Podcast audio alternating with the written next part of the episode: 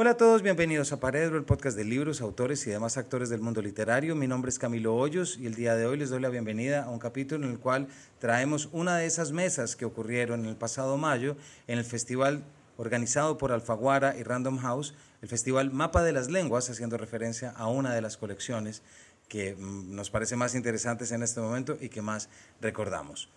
Mapa de las Lenguas surge de la voluntad de querer pensar la literatura como una suerte de patria común hecha de voces propias fundamentada en el carácter universal del idioma que compartimos.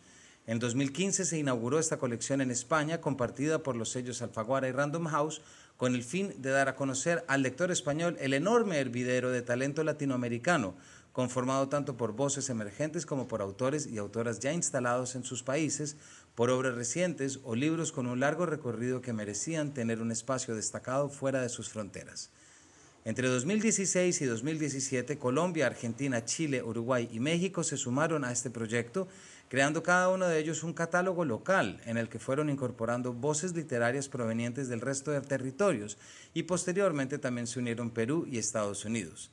A día de hoy, muchos de estos autores han tenido múltiples reconocimientos y traducciones a otros idiomas y el mapa de las lenguas se ha constituido como una ventana a la que se asoma el panorama literario internacional para conocer la mejor literatura en español.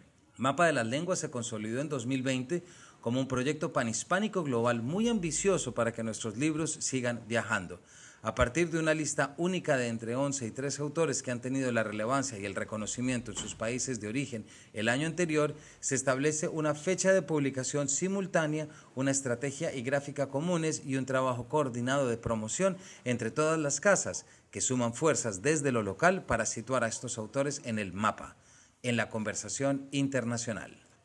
Para el día de hoy les traemos una conversación que tuve con el autor, aunque ustedes seguramente lo pueden reconocer por su labor como director de cine. Me refiero a Rodrigo Cortés, con una mesa llamada El uso de las palabras, enriquecer a través del lenguaje, en la cual estuvimos hablando acerca de su última novela, Los años extraordinarios, una novela eh, tan delirante, cómica y juguetona como muchas de las que ya hemos recomendado acá. Rodrigo Cortés quiso ser pintor, escritor y músico y hoy lo hace todo, a la vez al dedicarse al cine.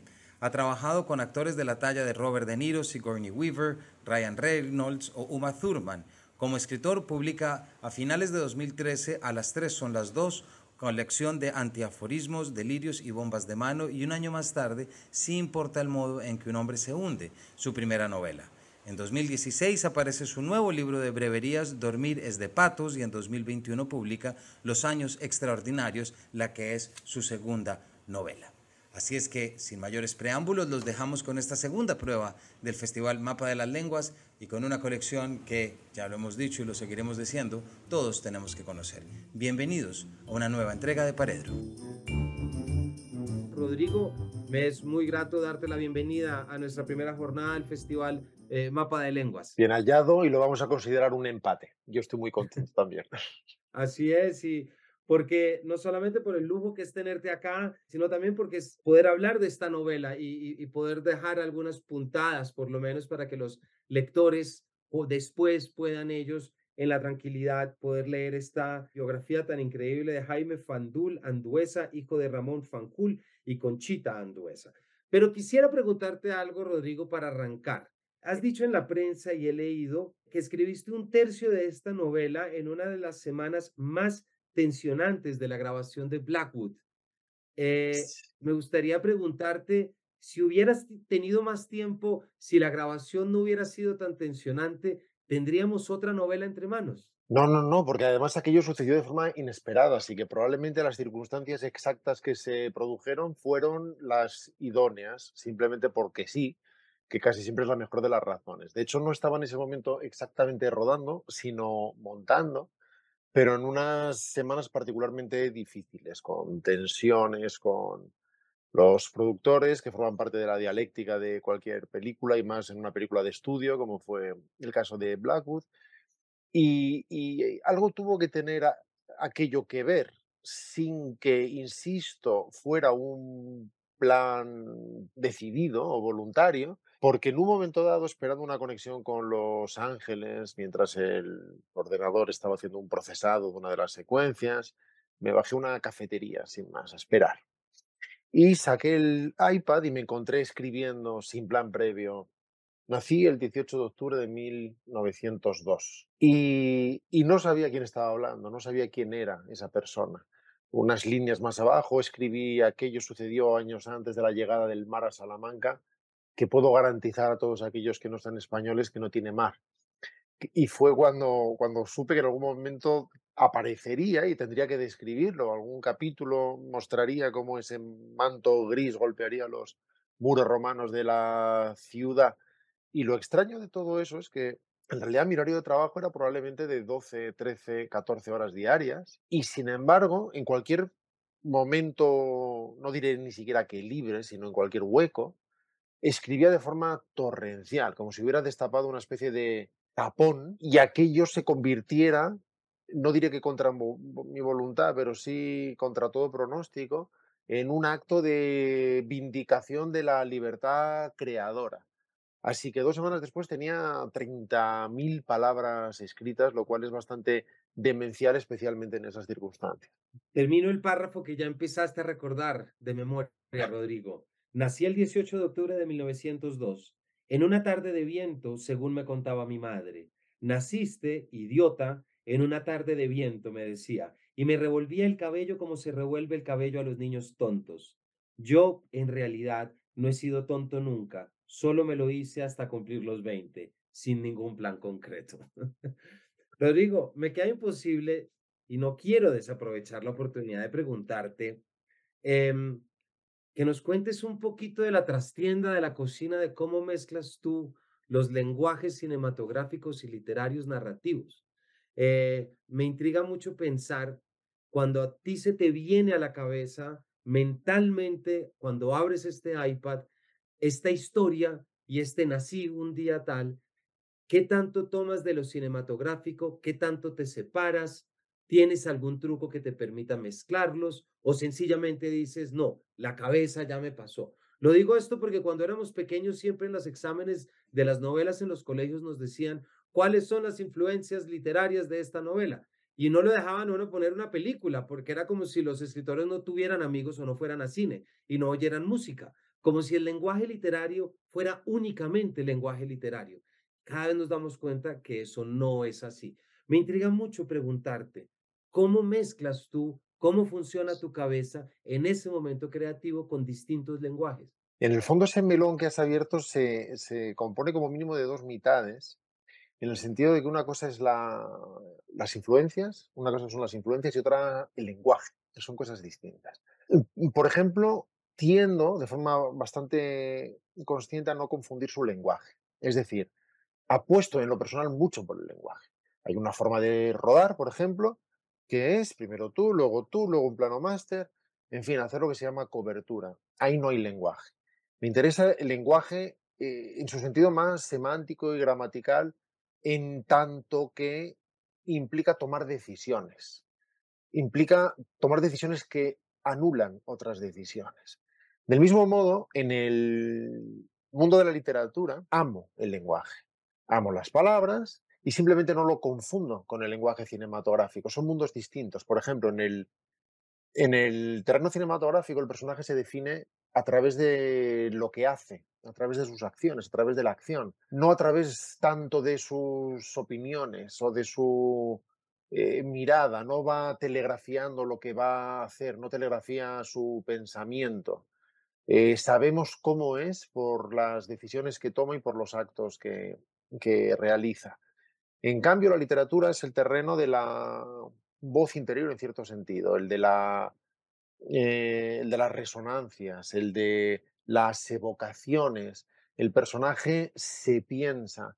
Muchas veces no es a sí mismo, quiero decir, muchas veces no es tan importante la trama, o no solo la trama, como el modo en que le afecta, por ejemplo, al personaje la trama, cuál es su digestión, cuál es su procesar.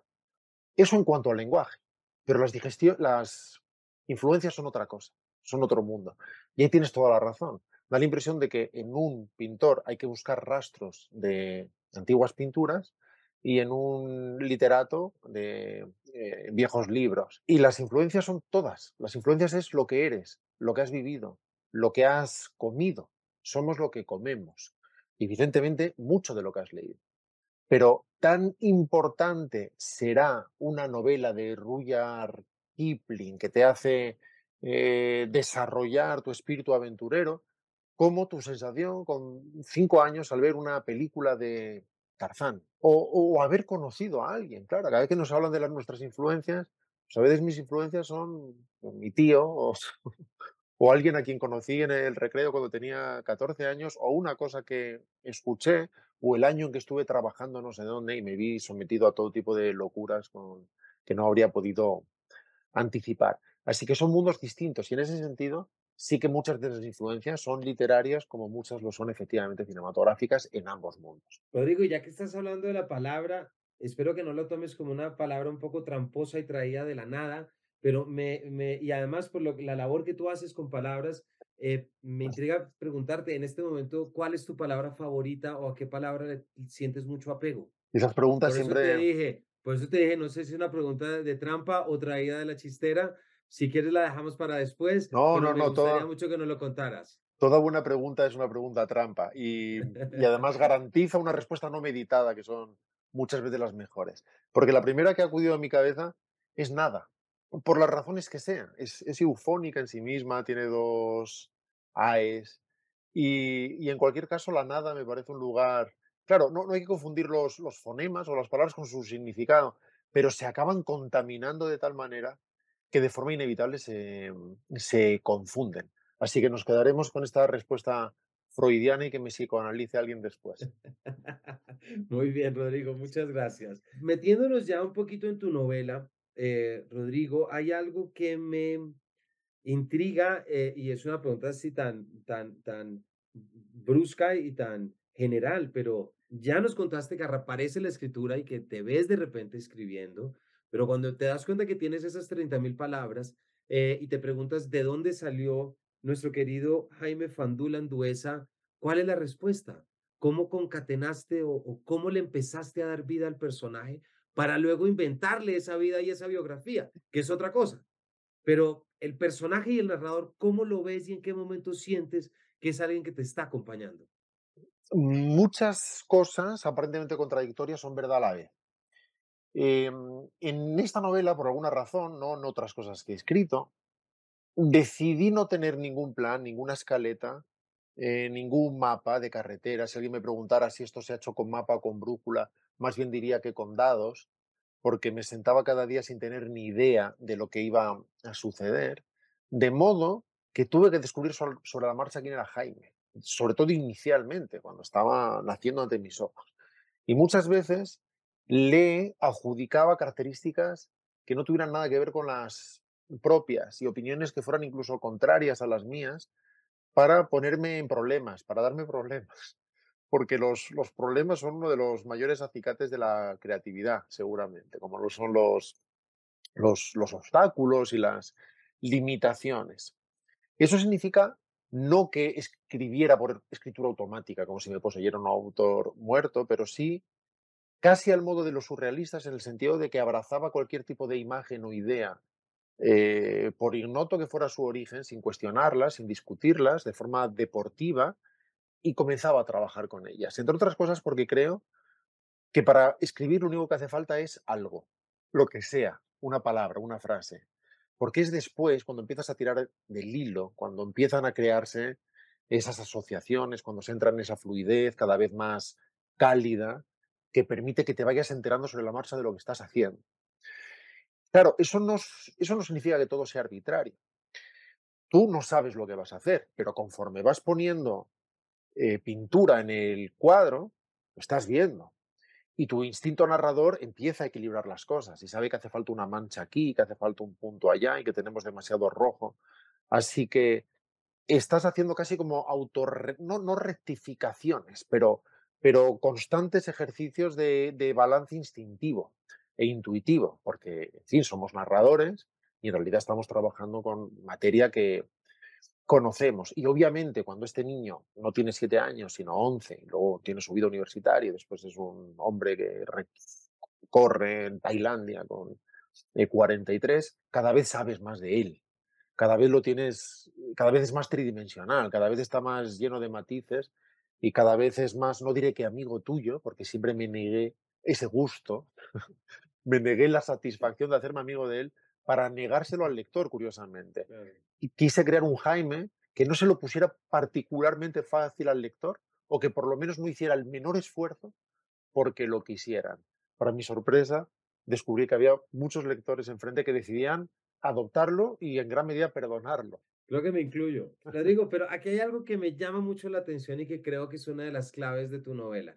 Acabas de hablar de la escritura automática surrealista, es decir, tomar la imagen y empezar a inspeccionar la imagen y sacarlo como un discurso de introspección, de explotación, ¿verdad? Y ahí ya están, bueno, todo lo que hicieron las seances de todos, pero sin embargo, esa era un, juego para revisar un poquito los pliegues de la narrativa y cómo podías llegar a crear las imágenes, ¿cierto? Es decir, ese era el, el encantamiento, pero por algo ningún surrealista nos dejó una novela escrita en escritura automática, porque ¿cómo vas a hacer algo automático, pero al mismo tiempo vas a decir, pero tiene que tener un sentido y tiene que tener un hilo? Pues traicionas una que otra. No es que tú lo hayas hecho, pero tú te usas y te nutres de la escritura automática y de la búsqueda de imágenes delirantes pero estás escribiendo una vida y estás escribiendo una novela. No estás escribiendo una serie de textos alrededor de Jaime que te permitieran de pronto eh, mostrarnos 40 textos dispares en los cuales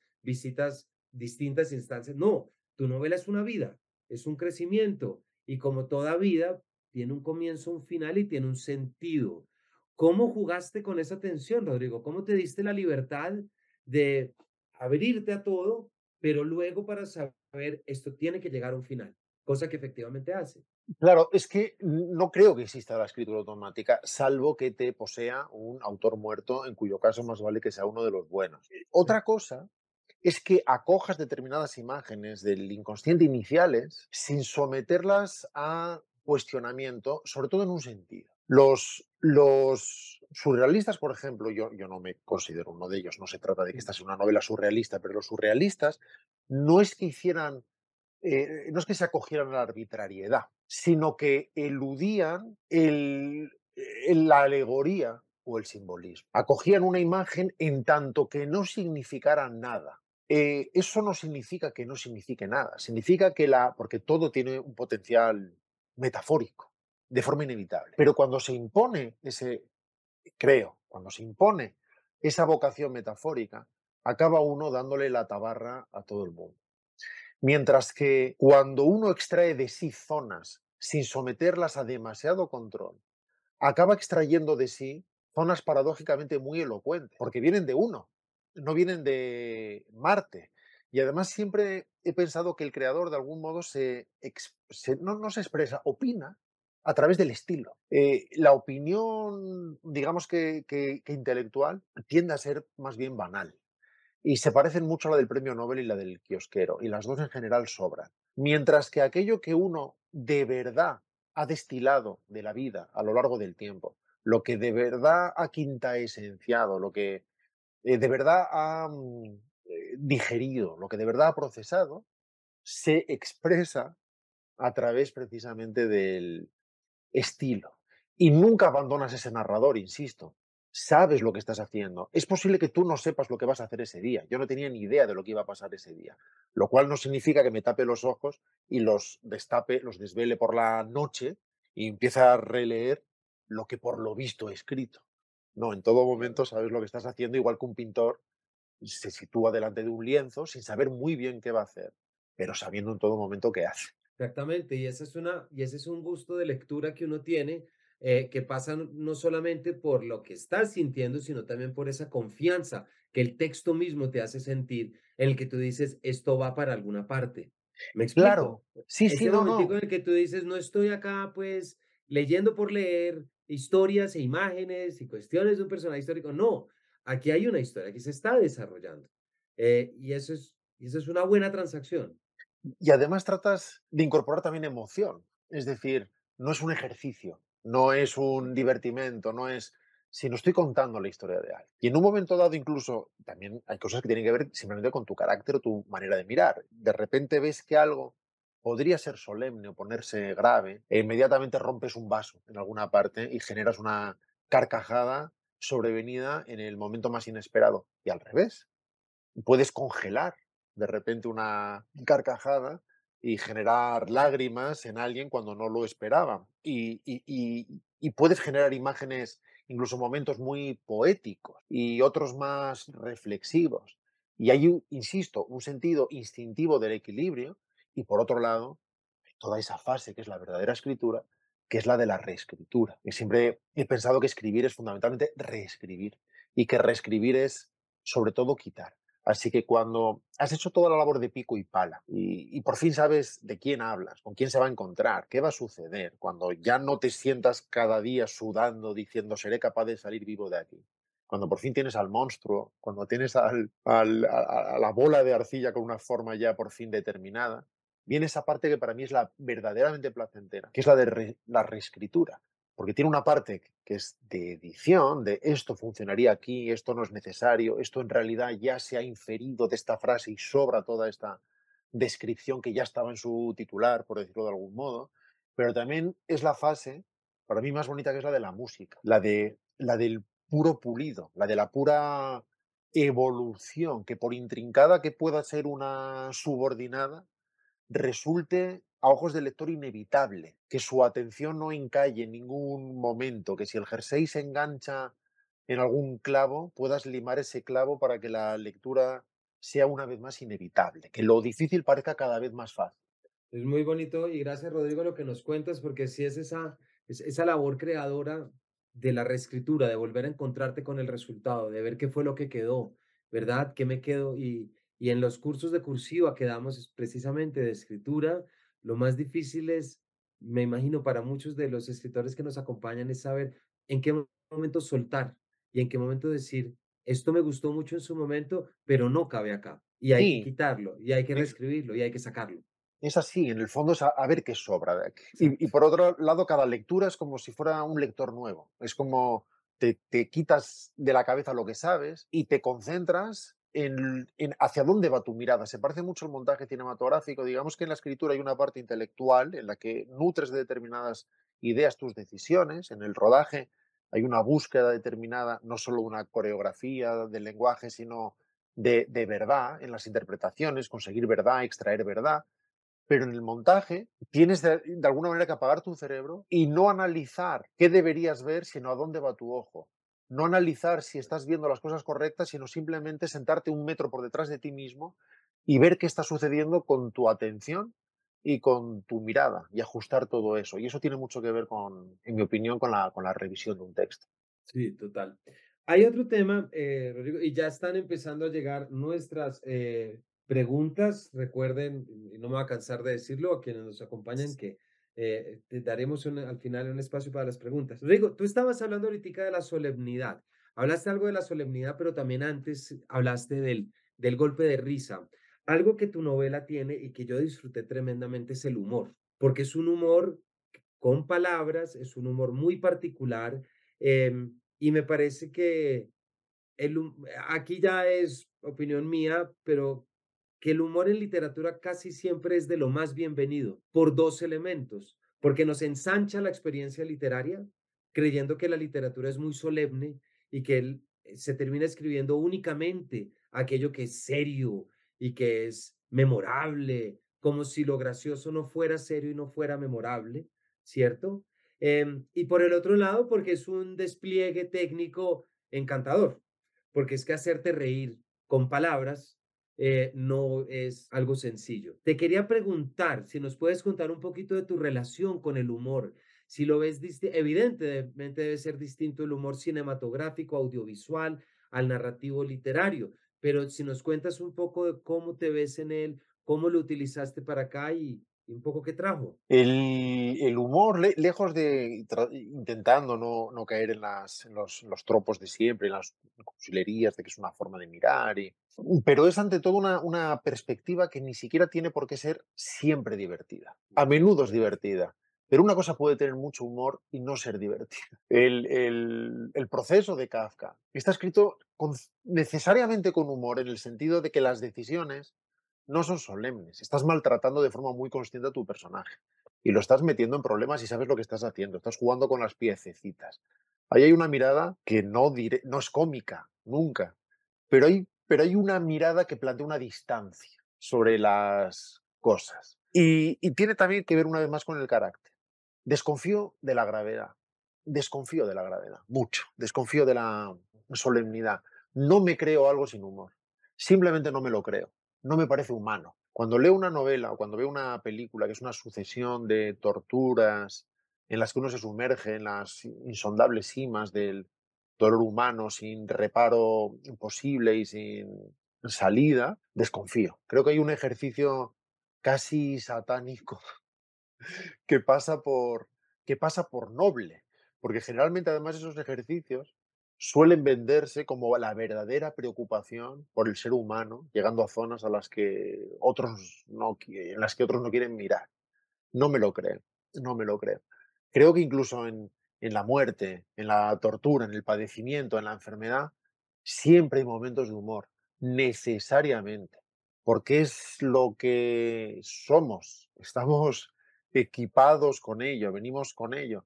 Y es una defensa seguramente que necesitamos. Pero, pero cuando resulto divertido escribiendo o rodando, nunca hay una búsqueda técnica. Es decir, nunca pienso en cómo voy a conseguir organizar las cosas para que al final haya una carcajada. Sino que todo eso surge de un de, una constante autoobservación, de un, constante estado de alerta en el que tratas de sorprenderte. Así que tú estás escribiendo algo y de repente dices, ¿y no sería interesante que le contestara esto? Y, tú eres el primero casi en reírse de ese, tú eres el, primer público test, te sorprendes a, a, ti mismo y a la vez te das la libertad de seguir con eso adelante. En el fondo es como si te plantaras la vida como una especie de constante Saturnalia estando siempre preparado para contradecirte, estando siempre, siempre preparado para arruinarte el plan. Así que tú comienzas un párrafo y te das la libertad siempre de, de boicotearte al final y llevarlo a un nuevo terreno. Claro que sí, con, con una estrechez y cercanía en el trabajo como nos lo estás diciendo. Eh, yo te quiero hacer una última pregunta para eh, pasar a algunas que nos han enviado. Eh, Rodrigo, ya nos has contado de dónde salen las primeras páginas, los retos. ¿Hay algún libro o alguna novela o algún autor que hayas tenido debajo cuando fuiste ensamblando esta misma?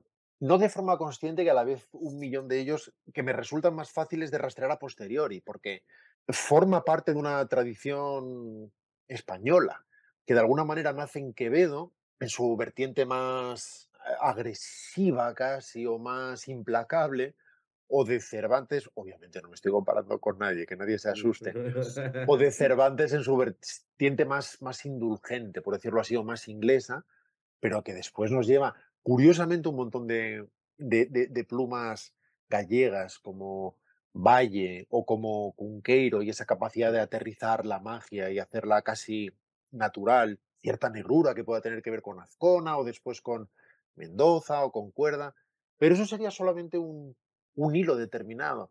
Porque también está Verne y también están las películas de Tarzán o, o los fantasmas de Maupassant y nada de eso de forma consciente, porque claro, hay algo que puede tener mucho con la tradición de inicio de siglo, con los humorismos de Jarbiel, de, de, eh, de la iglesia, de... pero tú no te sientas cada mañana a ver qué robas. Simplemente, simplemente una vez más, somos lo que comemos.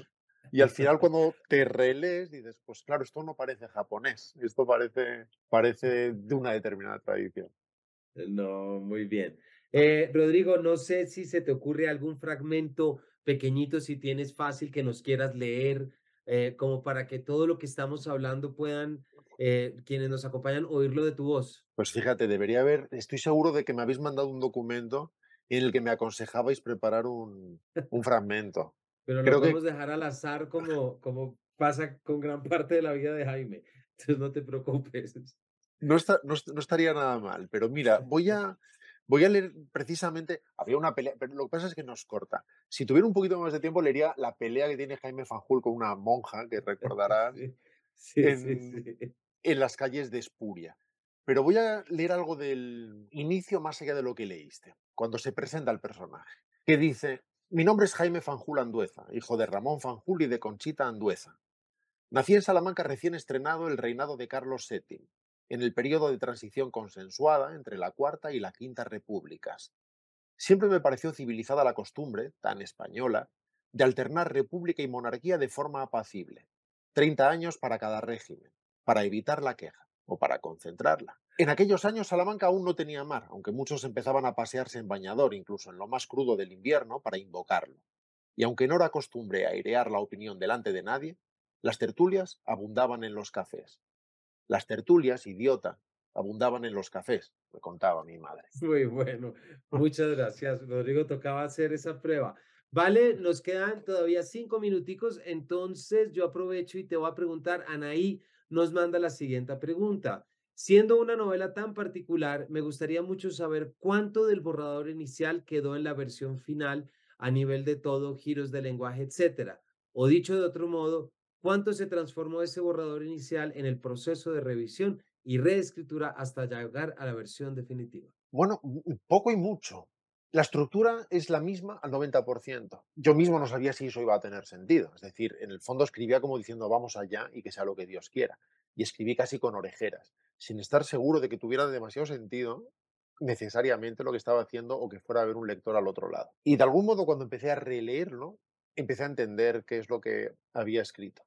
Y me di cuenta que esencialmente estaba todo colocado, por ese, por ese sentido intuitivo de la narración del que te hablaba antes. Y a la vez es posible que cayeran del orden de 20, 25 mil palabras de, aquel borrador, porque una vez más, reescribir es quitar y descubrir qué es lo sobrante y de qué forma más simple, o más que simple, inevitable una vez más, porque cuando se habla de simple, da la impresión de que, en fin, que si cuantas menos palabras mejor y cuanto más sencillas mejor, lo cual esencialmente suele ser así, pero, pero sobre todo para mí tiene que ver con ese sentido de la inevitabilidad, que el lector no tenga tiempo de pensar en ningún instante ni de cuestionarse nada, que nada lo despierte.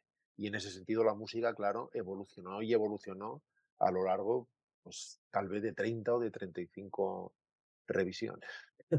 wow.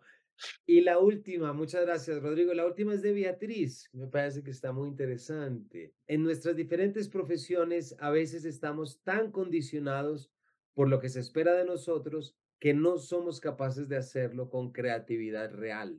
Primamos el fin sobre el cómo. ¿Cómo conjurar creatividad y reglas? Claro, nuevamente es un tema complejo que no se reduce a una fórmula, pero creo que todo parte del inicio de esa pregunta, cuando, cuando habla de las expectativas que creemos generar o, la, o el modo en que podemos ser observados y juzgados al tomar una decisión. Yo no sé lo que hay que hacer, sé lo que hago. Y en ese sentido, reconozco en mí la insensatez de darme libertad siempre, siempre, aunque me meta en líos. Hago lo que me parece bien creativamente, quiero decir, nadie hacemos lo que queremos nunca. Pero si algo me parece interesante, una buena idea, lo hago, no lo cuestiono y desde luego no me imagino siendo juzgado desde fuera. Más bien doy por hecho que voy a ser juzgado desde fuera. Y de alguna manera lo más sano es partir del fracaso, porque desde el mismo instante en que te levantas por la mañana decepcionas a alguien. Así que más vale dar eso por seguro y simplemente hacer aquello en lo que creas, porque cuando haces lo que los demás quieren, las posibilidades de éxito son muy cercanas a cero y cuando haces lo que quieres tú, son muy cercanas a cero también. Así que por lo menos haz lo que quieras tú. Rodrigo, muchísimas gracias. Se nos acabó el tiempo para toda la audiencia. Hemos estado hablando de esta genial novela. Eh, también ha estado ahí apareciendo en sus pantallas, pero para que la vean en físico. Los años extraordinarios, ojalá haya sido la novela que ustedes escogieron con el ticket y si no, pues ya saben dónde encontrarla y ahí está todo. Rodrigo, muchísimas gracias por esta sabrosa charla y habernos contado tantas cosas en tan poco tiempo. Pues un enorme placer, Camilo, y a todos los que estén viendo esto. Me siento muy agradecido y os deseo una buenísima tarde, noche. Cada uno estará en su continente favorito. Así es, 22 países están conectados ahora. Muchas gracias, eh, Rodrigo, y a ustedes. Nos vamos a dar una pausa de cinco minuticos antes de seguir con nuestra última mesa del día. Así que bueno, ya saben, café, aromática o lo que quieran. Ya nos vemos.